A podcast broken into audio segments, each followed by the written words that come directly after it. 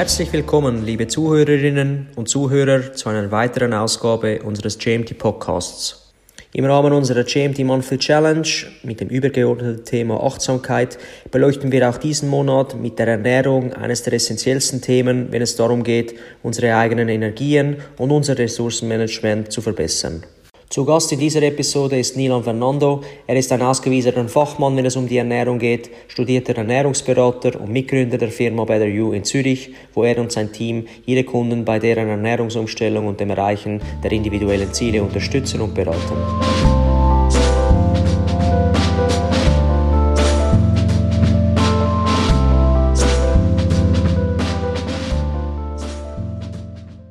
Nilan, es freut mich sehr, dass du dabei bist. Freut mich dass ich hier sein darf, Jonas. Nilan, wer bist du und was machst du genau? Ähm, ich bin Nilan, bin 28 Jahre jung äh, und das Thema Ernährung und vor allem der Einfluss, den die Ernährung auf unseren Körper hat, hat mich immer mehr äh, interessiert und deshalb habe ich dann auch vor sechs Jahren mit meinem Studium zum Ernährungsberater begonnen das Studium war berufsbegleitend und deshalb konnte ich äh, von Beginn weg schon Erfahrung sammeln auf diesem Gebiet. Und im 2019 haben wir dann die Firma Better You gegründet, wo wir diese Zusammenhänge täglich untersuchen und Menschen ihren Zielen näher bringen dürfen. Also dann darf man sagen, dass Sie sich eigentlich tagtäglich mit dem Thema Ernährung auseinandersetzt. Und jetzt so meine überleitende Frage, weshalb essen wir dann eigentlich?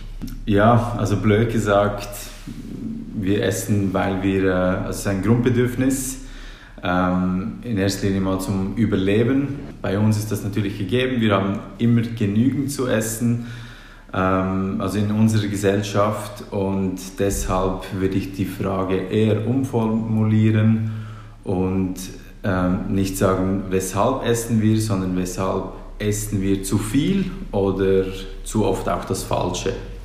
Und weshalb ist das dann so?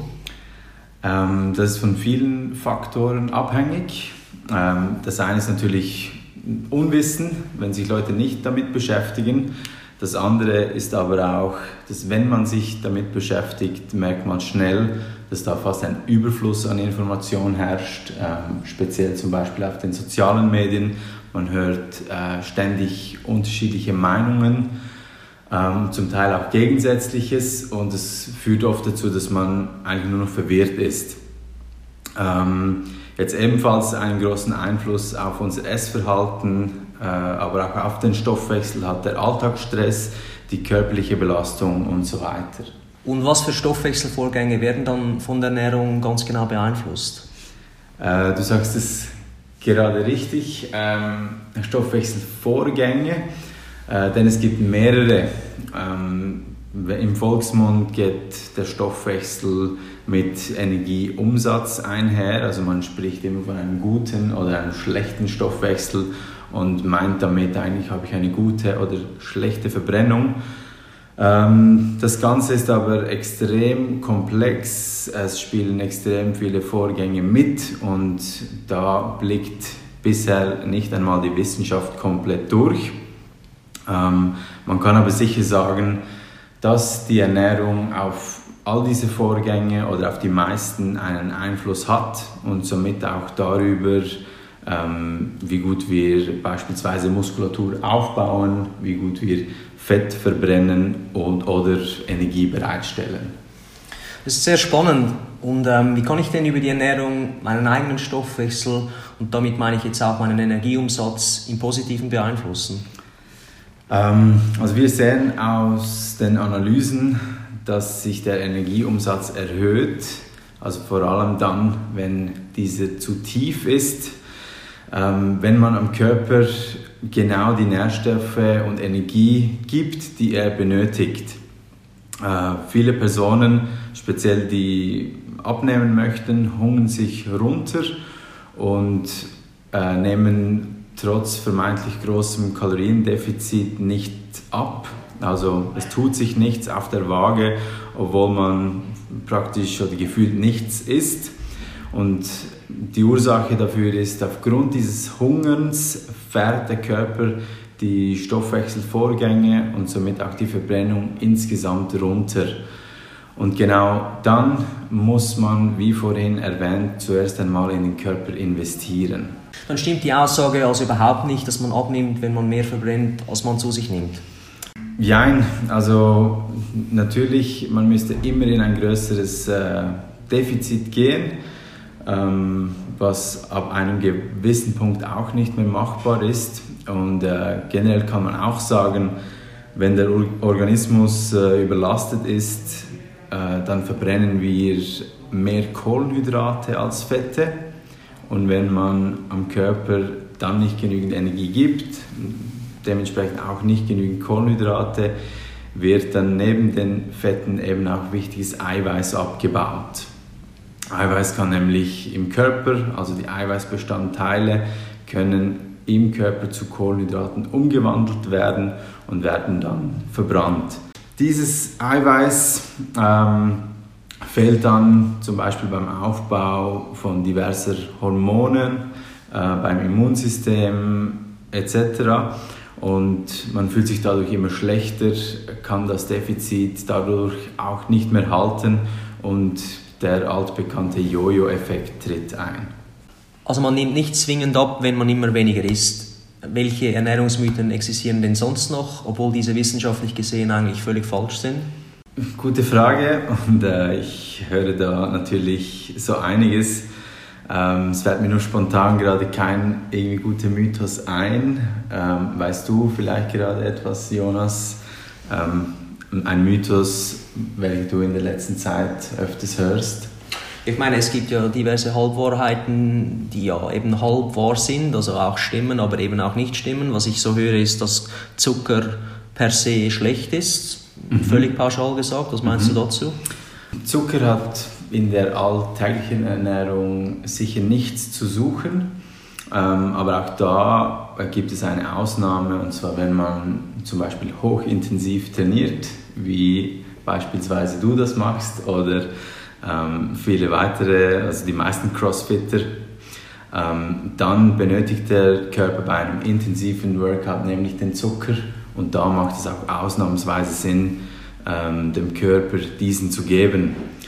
Und äh, ja, genauso ist es mit, mit vielen Mythen oder Dingen, die man hört in der Ernährung, dass sie halt vielleicht mal in einem Spezialfall stimmen. Es ist immer sehr individuell und deshalb ist es ähm, ja, immer falsch oder schwierig, gewisse Dinge zu pauschalisieren.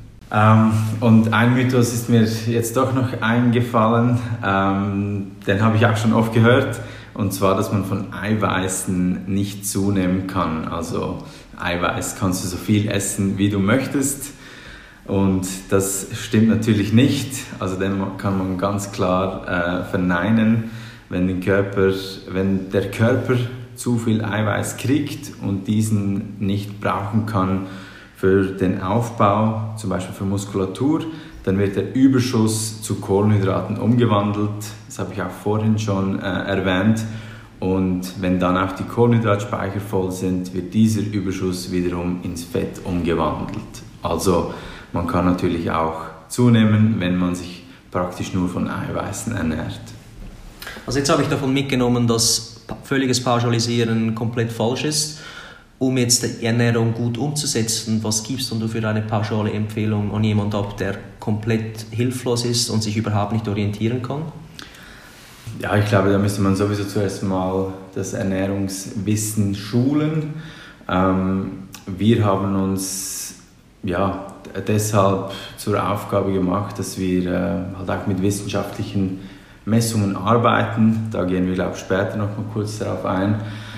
Ähm, das heißt, dass wir ja, jedem auch für sich eine individuelle Lösung mitgeben kann, die für ihn funktioniert und ganz wichtig halt für ihn auch umsetzbar ist. Und da muss man äh, ja, je nach Wissensstand oder äh, ja, Ernährungswissen, die man schon mitbringt, dann auch da ansetzen. Ich bin dann sehr gespannt zu hören, wie ihr das in eurer täglichen Arbeit umsetzt. Mhm. Nochmals kurz ähm, auf die Leiden und, sage ich mal, Schmerzen zurückzukommen, die falsche Ernährung hervorrufen kann. Was für Leiden können mit Hilfe einer gezielten Ernährung wirklich reduziert werden? Ähm, das Klassische, was wir auch sehr oft haben, sind zum Beispiel Schlafprobleme ähm, oder auch Energielosigkeit im Alltag, Probleme im Magen-Darm-Bereich, Hautprobleme, ähm, natürlich auch Übergewicht und die Folgen davon. Aber auch bei Krankheitsbildern, wie zum Beispiel bei Gicht, kann die Ernährung helfen. Ähm, wichtig, wir arbeiten dabei aber immer ganzheitlich. Das heißt, die Ernährung alleine oder nur mit der Ernährung alleine hätten wir bei der Behebung dieser Leiden nicht den gleichen Erfolg. Deshalb äh, berücksichtigen wir auch immer die Bewegung. Die ist zum Beispiel auch im Zusammenhang mit dir oder in Zusammenarbeit mit dir, wenn du da die Bewegung planst anhand äh, unserer Analysen.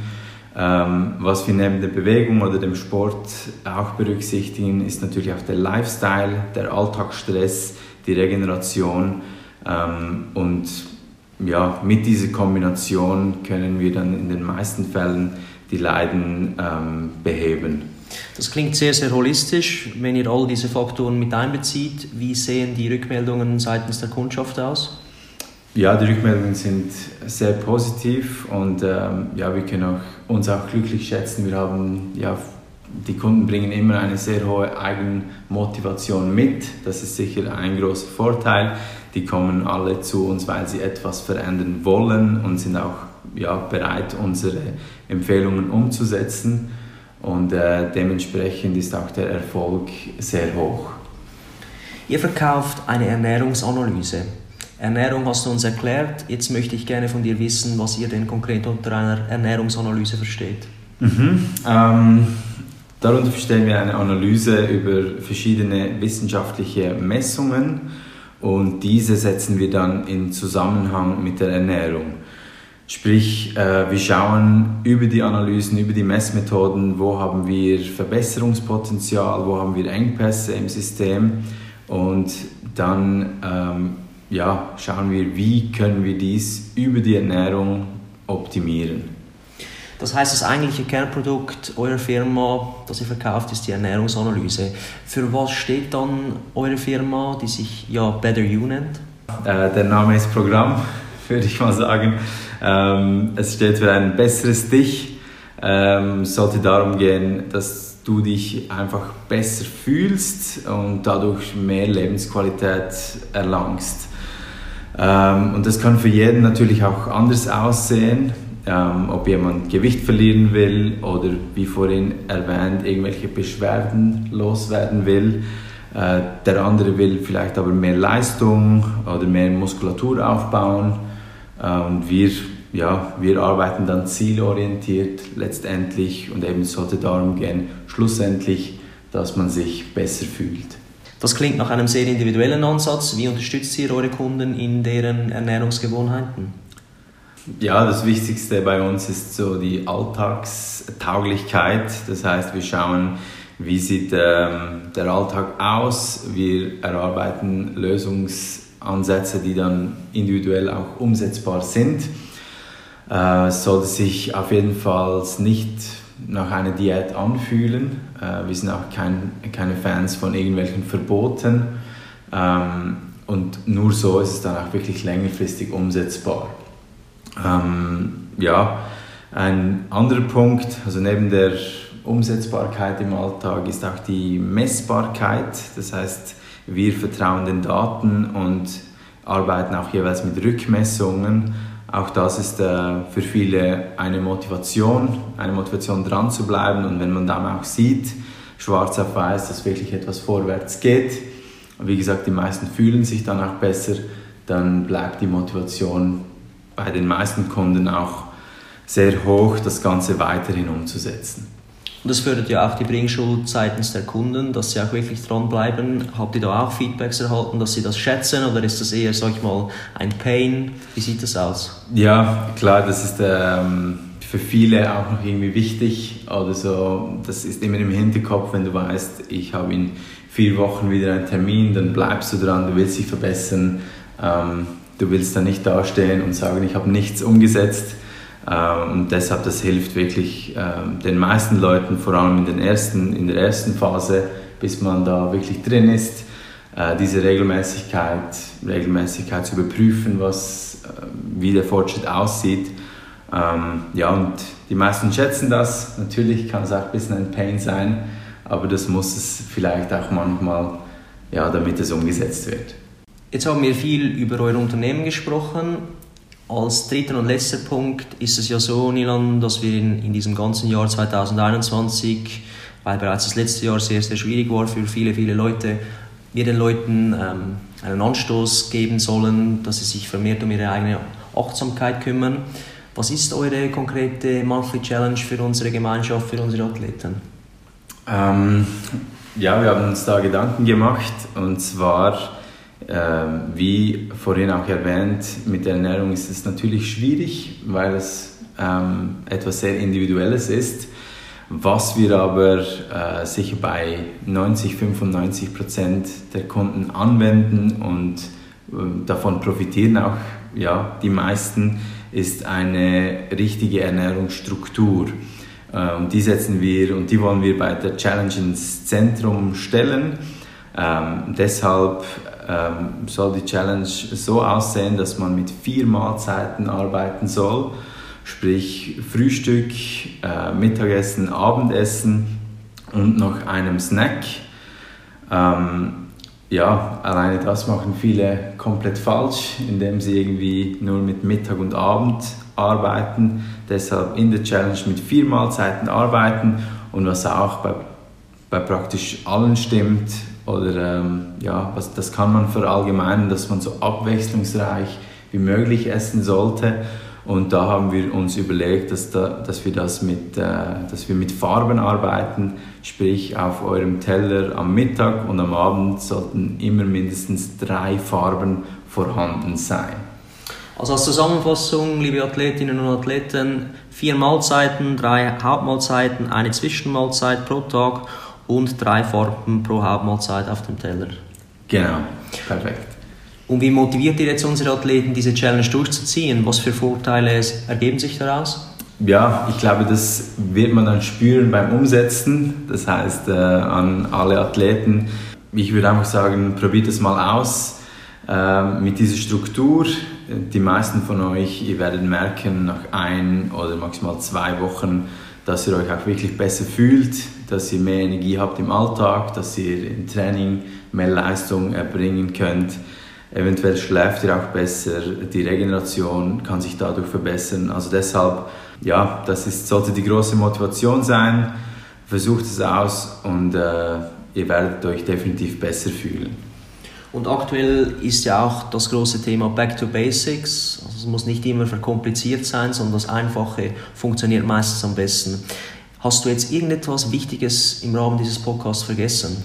Ähm, es gibt natürlich noch äh, etliche Themen aus der Ernährung, spezifische Themen, auf die man jetzt eingehen könnte. Äh, aber ich glaube, das würde jetzt den Rahmen dieser Episode sprengen. Ähm, da können wir gerne ein anderes Mal nochmals zusammensitzen. Äh, für mich ist vielleicht auch nochmal wichtig zu erwähnen, du hast es auch gerade gesagt, äh, Back to Basics. Sprich, ähm, so viele Leute beschäftigen sich extrem mit Supplements oder diversen Mikronährstoffen oder dass sie jedes Detail genau umsetzen. Und bei den meisten, oder das sehen wir halt aus unserem Alltag, ähm, den meisten ist schon geholfen, wenn sie eben mal die Struktur im Alltag im Griff haben, wenn sie vielseitig essen ähm, und ja, auch ausgewogen. Und deshalb haben wir uns in dieser Challenge auch auf diese Punkte jetzt mal so fixiert. Ähm, ja, ich bin gespannt auf das Feedback der Athleten. Ähm, ja, und bin somit eigentlich happy mit dieser Message. Das war ein wunderbares Schlusswort, Nilan. Vielen herzlichen Dank für deine Zeit. Ich freue mich auf eine gute neue Ernährungsstruktur im April und danke dir herzlich für dieses Gespräch. Ich wünsche dir alles Gute. Ja, danke Jonas, dass ich dabei sein durfte beim Podcast. Hat Spaß gemacht. Ähm, ja, wünsche dir auch alles Gute und erwarte natürlich auch von dir eine gute Ernährungsstruktur.